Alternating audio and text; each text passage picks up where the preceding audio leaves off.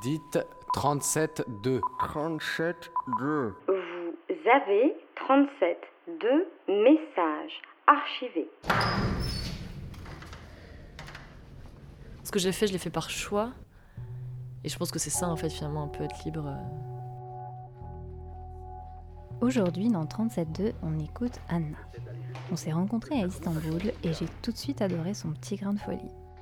Quand je la retrouve dans son appartement stambouliote, ça fait 5 mois qu'on ne s'est pas vu.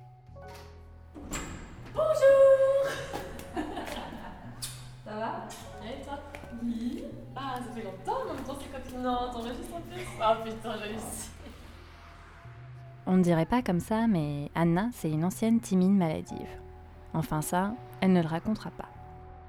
Vous ne l'entendrez pas non plus raconter ses histoires de cœur, ni son amour pour les baklava. Vous l'entendrez parler de son enfance insouciante, de sa quête de liberté au moment de l'adolescence et de cette liberté finalement acquise à l'âge adulte.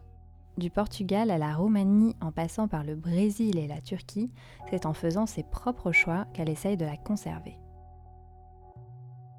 Un portrait de 37.2 commence normalement par une description de la personne interviewée par elle-même, mais là, Anna a eu un peu de mal. Je suis grande. c'est horrible. J'ai des cheveux longs, j'ai des lunettes parfois. Aide-moi, je sais pas quoi dire. Rouge, verte ou avec des motifs à fleurs, Anna porte souvent des jupes longues ou des robes. Quand elle raconte des histoires, elle fait des grands gestes et elle rit fort. Ah oui, et elle est bretonne.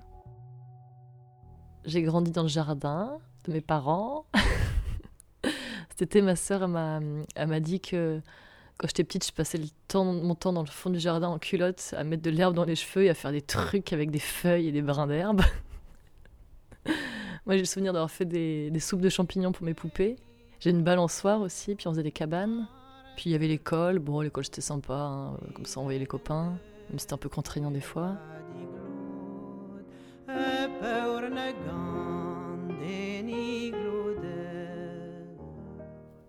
Oh, c'était chiant l'adolescence. oh, je me cherchais, je pense, un peu comme tout le monde. J'ai fumé du shit, c'est mal. J'ai sniffé de l'eau écarlate au collège.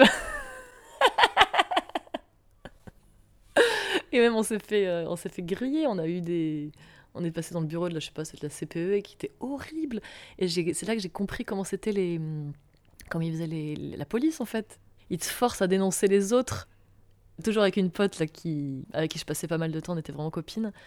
On était en vacances au Pays Basque chez, dans la famille de ma mère.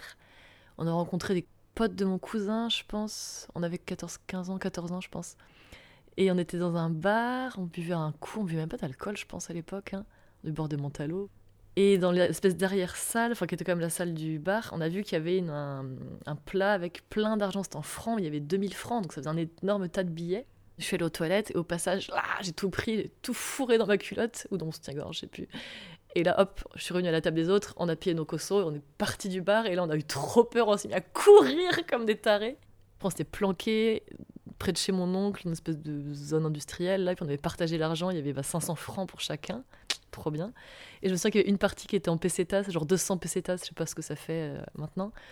Et le lendemain, j'allais à la Rune avec ma mère, c'est la montagne qui est à côté de Saint-Jean-de-Luz, et le sommet, il est partagé entre la frontière espagnole et française.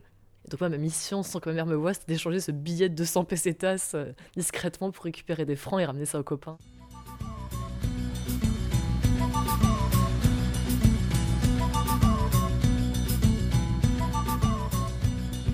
J'ai eu beaucoup plus de liberté que mes grandes sœurs. Ma sœur m'avait dit ça, que selon elle, la plus grande avait un peu bah, explosé pour avoir sa liberté. Celle du milieu, bah, elle avait vu que l'explosion, ça marchait moyennement, du coup, elle, avait été plus calme. Et qu'après, moi, j'avais fait une espèce de synthèse des deux, que j'avais fait un peu mes trucs sans trop leur dire. Enfin, que j'avais réussi à conquérir ma liberté, mais tout en le cachant. J'ai fait le mur, par exemple, aussi. L'été, en fait, je dormais dans la tente avec des copines. Et la plage était peut-être à aller 20 minutes à pied de, chez nous. Et du coup, on, bah, on sortait de la tente, quoi, la nuit, quand, quand les parents dormaient. Et on avait fait la fête sur la plage. Et même après, ma chambre était au rez-de-chaussée. Et mes parents étaient à l'étage. Je sortais discrètement, la porte était tout le temps ouverte. Je pense pas qu'elle était fermée à clé. Et tac, tac, tac, on sortait. On allait faire la teuf sur la plage, on se bourrait la gueule on revenait.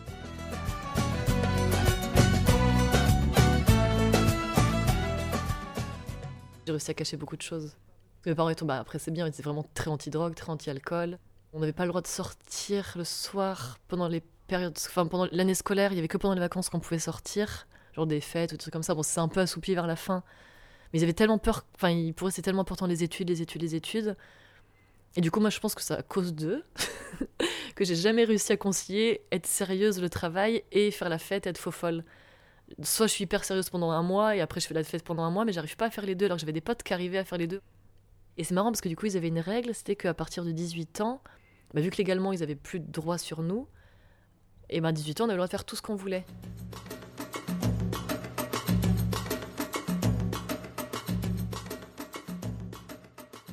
Donc après le bac, j'ai fait une première année. Ah oui, c'était une préparation d'école d'audiovisuel à Nantes, qui était pourrie, j'ai arrêté. Après, je suis allée à Rennes, j'ai fait une première année de fac d'art plastique. Et euh, j'ai arrêté aussi. Ouais, j'ai arrêté l'art plastique parce que j'avais pris en option portugais et les profs de portugais, je les trouvais génial et je trouve ça génial d'apprendre cette langue et tout ça. Et du coup, je me suis dit, je fais une, une fac de portugais parce qu'en plus, je savais qu'en faisant une fac de langue, après, on pouvait faire du FLE, du français langue étrangère et facilement trouver du travail un peu partout. Je savais pas que c'était aussi précaire hein, à l'époque, hein, forcément. Ils te le disent pas dans les brochures de la fac. J'ai décidé de la faire par correspondance en habitant à Lisbonne. Parce que moi, je pense que je suis un peu nulle en langue et que si je suis pas dans le pays, j'allais jamais décoller, j'allais jamais euh, apprendre. Et du coup, en voilà, le fait d'habiter à Lisbonne, c'était hyper excitant et tout ça. Donc, je suis partie à 20 ans. Quand j'étais au Portugal, du coup, bah, je me suis intéressée aux langues latines. Donc, je parlais portugais, j'avais des bases. Bon, quand tu apprends le portugais, tu parles espagnol de toute façon. Et j'avais un petit peu de base d'italien et français, et bien sûr. Et du coup, quand j'ai découvert que le roumain c'était une langue latine, je me suis dit, oh là là, c'est incroyable, cette langue latine complètement de l'autre côté de l'Europe, à quoi ça ressemble, faut aller voir ça.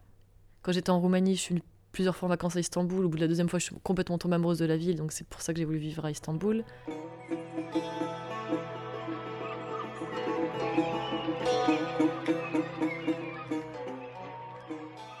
C'est pas que j'ai envie de ah je veux aller dans un nouveau pays et je veux habiter.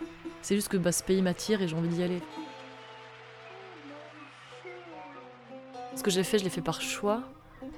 Et je pense que c'est ça, en fait, finalement, un peu être libre. euh. Pour le moment, je suis vraiment contente à Istanbul.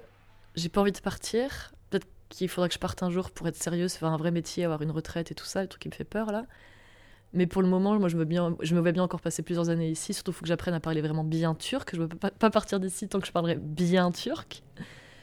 Et par contre, à moins que vraiment j'ai un espèce de coup de foot pour un nouveau pays que découvrirai en vacances ou si je rencontre quelqu'un et que voilà, pouf, ils ont décidé d'aller dans un pays, pourquoi pas, mais de moi-même, je, je me verrais pas quand même quatrième fois changer de pays, changer de langue, changer de milieu, changer de pote.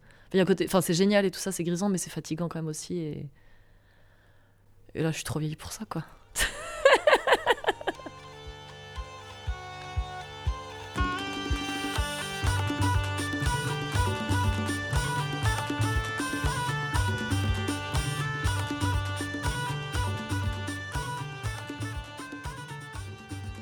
Balfolk, c'est un projet que j'ai commencé avec une copine turque il y a trois ans. Quand on dit Balfolk, en fait, on sous-entend danse traditionnelle européenne.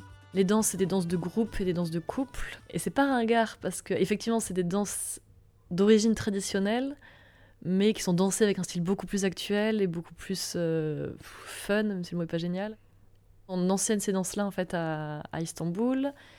Et depuis le début quasiment, on a eu un, des amis qui ont commencé à jouer pour nous tous les, après chaque cours. Donc en fait, maintenant, il y a le cours plus un concert tous les jeudis soirs. J'ai choisi de faire Balfolk à Istanbul parce que je voulais danser, ça me manquait. Donc, euh, s'il n'y a pas le truc euh, qui te plaît euh, ici, ben crée-le, comme ça tu l'auras. Enfin, tu vois, je pense qu'on pourrait faire un espèce de proverbe un peu, un peu dans ce genre-là. Et au bout d'un moment, ce qui était génial, c'est que ça s'est mis à, à grossir tout seul, en fait, de manière un peu organique, un peu comme, je sais pas, une plante qui coloniserait tout. je rigole, j'exagère. Et du coup, là, maintenant, ce qui est chouette, c'est qu'il y a tellement de monde que je connais même pas tout le monde, en fait. À chaque soirée, il y a des têtes de gens que je connais pas, parce que c'est des gens qui viennent qu'une ou deux fois et qu'après ils reviennent plus, ou parce que c'est des nouveaux, puis bon, après, au bout d'un moment, je commence à les repérer, à les connaître. Si voilà, mon vrai travail officiel de bureau, ça pouvait être organiser Balfolk, mais j'adorerais, parce que parce que déjà, ça veut dire que j'aurai un vrai salaire grâce à ce travail et je serais prête à sacrifier ma espèce de liberté là de ne pas avoir des vrais horaires. Je serais d'accord d'avoir des, pas, des 9h, 6h tous les jours que pour Balfolk, quoi.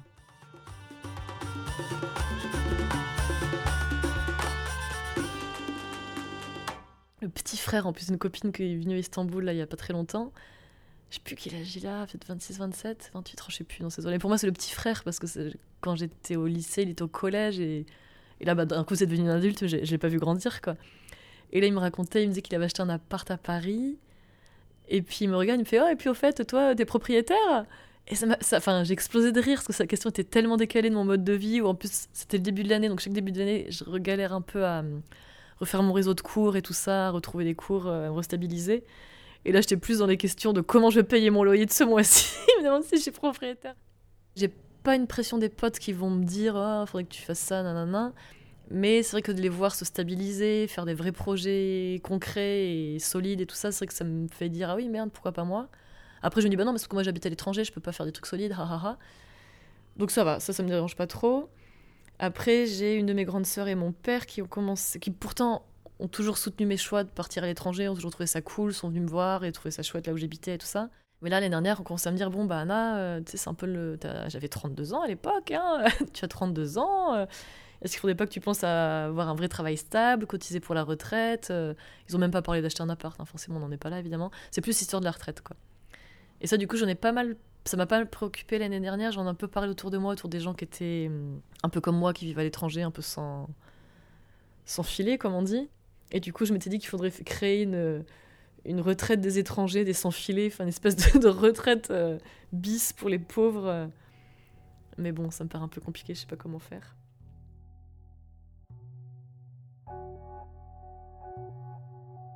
Vous venez d'écouter 37.2, un portrait réalisé par Claire. Réécoutez-nous sur radiocampus.org et sur les réseaux sociaux.